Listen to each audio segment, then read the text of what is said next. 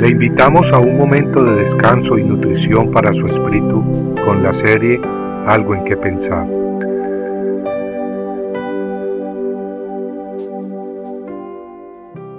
Escucha con cuidado todas estas palabras que te mando, para que te vaya bien a ti y a tus hijos después de ti, para siempre, porque estarás haciendo lo que es bueno y justo delante del Señor tu Dios.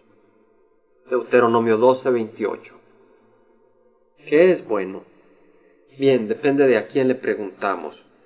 Para algunas personas el andar enfiestado, tomando licor con amigos, olvidándose así por un momento de los problemas de este mundo, eso es bueno. Pero pronto dicha persona empieza a abusar de su familia. Pronto en lugar de llevar su salario a la casa para comprar alimentos y vestidos a sus hijos, lo gasta en licor. Pronto bajo la influencia del licor empieza a hacer cosas que antes no hacía tal vez manejando ebrio, termina en un accidente de carro matando a gente inocente. O tal vez termina acostándose con una prostituta y contrayendo sida, esa enfermedad terrible y mortal que se está propagando en forma alarmante en nuestros tiempos. Para otra persona, lo bueno es obtener tal vez fama y reputación, para ser admirado por los hombres, por la sociedad.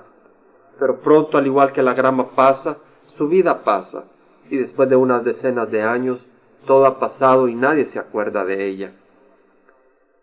Pero Dios sí sabe que es bueno, Él sí sabe que es justo, y porque nos ama nos ha dejado su palabra, sus mandamientos buenos y justos, para que andemos por caminos abundantes de vida, caminos que conducen a la vida eterna, y no por caminos de engaño y muerte.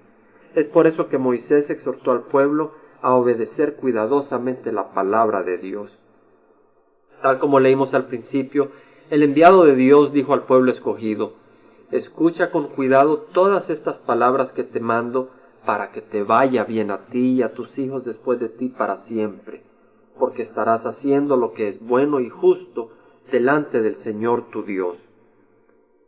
Moisés fue el instrumento usado por Dios para dar al pueblo israelita las leyes de Dios, esos mandatos que harían del pueblo escogido un pueblo modelo un pueblo fuerte y valiente, un pueblo en que se practicaría la justicia, en que se actuaría con integridad, con respeto y amor al prójimo, un pueblo que conocería a su Dios y viviría en su luz y no en la oscuridad espiritual como el resto del mundo. El pueblo israelita al obedecer cosecharía los frutos de caminar en el plan y la sabiduría y el amor de Jehová. Y es que el Dios creador de nuestras vidas y de nuestro universo sabe lo que nos conviene y lo que nos destruye.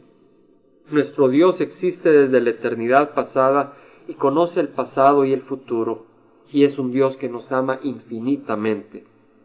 Las escrituras dicen que de tal manera amó Dios al mundo que dio a su Hijo unigénito, para que todo aquel que cree en Él no se pierda, mas tenga vida eterna.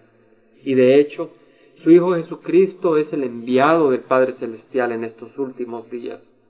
En Hebreos 1, 1 al 2 leemos que Dios, habiendo hablado hace mucho tiempo, en muchas ocasiones y de muchas maneras a los padres por los profetas, en estos últimos días nos ha hablado por su Hijo, a quien constituyó heredero de todas las cosas, por medio de quien hizo también el universo. Jesucristo es el enviado del Padre. Él es quien tiene los consejos de vida. Él es nuestro modelo a seguir, modelo de justicia, de misericordia, de humildad, de amor, de valentía y de integridad. A Él únicamente debemos buscar y seguir. El apóstol Pedro en una oportunidad le dijo a Cristo, Señor, ¿a quién iremos? Tú tienes palabras de vida eterna. Compartiendo algo en que pensar, estuvo con ustedes Jaime Simán.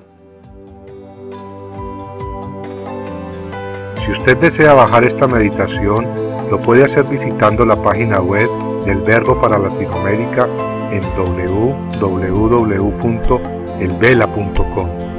Y el Vela se deletrea E L B de verdad E L A, donde también encontrará otros materiales de edificación para su vida. Puede también escribirnos a El Vela Pio Box 1002 Orange, California 92856 Estados Unidos. Dios le bendiga.